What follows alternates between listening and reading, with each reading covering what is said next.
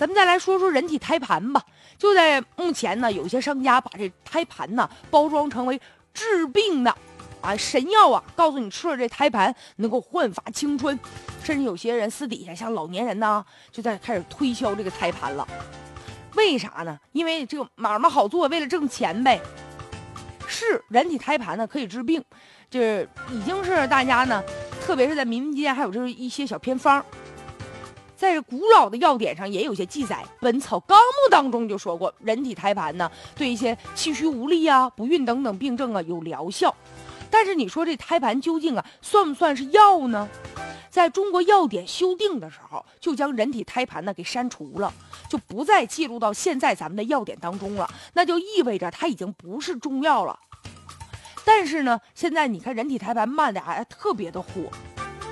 如果吧是保持在合理的范围之内，这还可以理解，因为毕竟古时候人就用这胎盘呢，当做这个中药材使用了。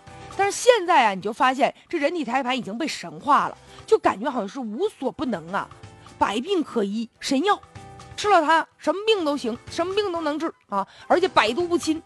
其实呢，有的企业就是用这个当做噱头。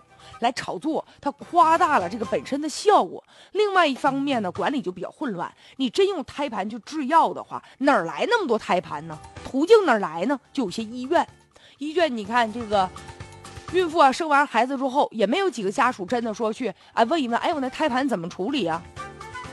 所以说，有些不法的一些人员就通过医院这样的途径就倒卖胎盘。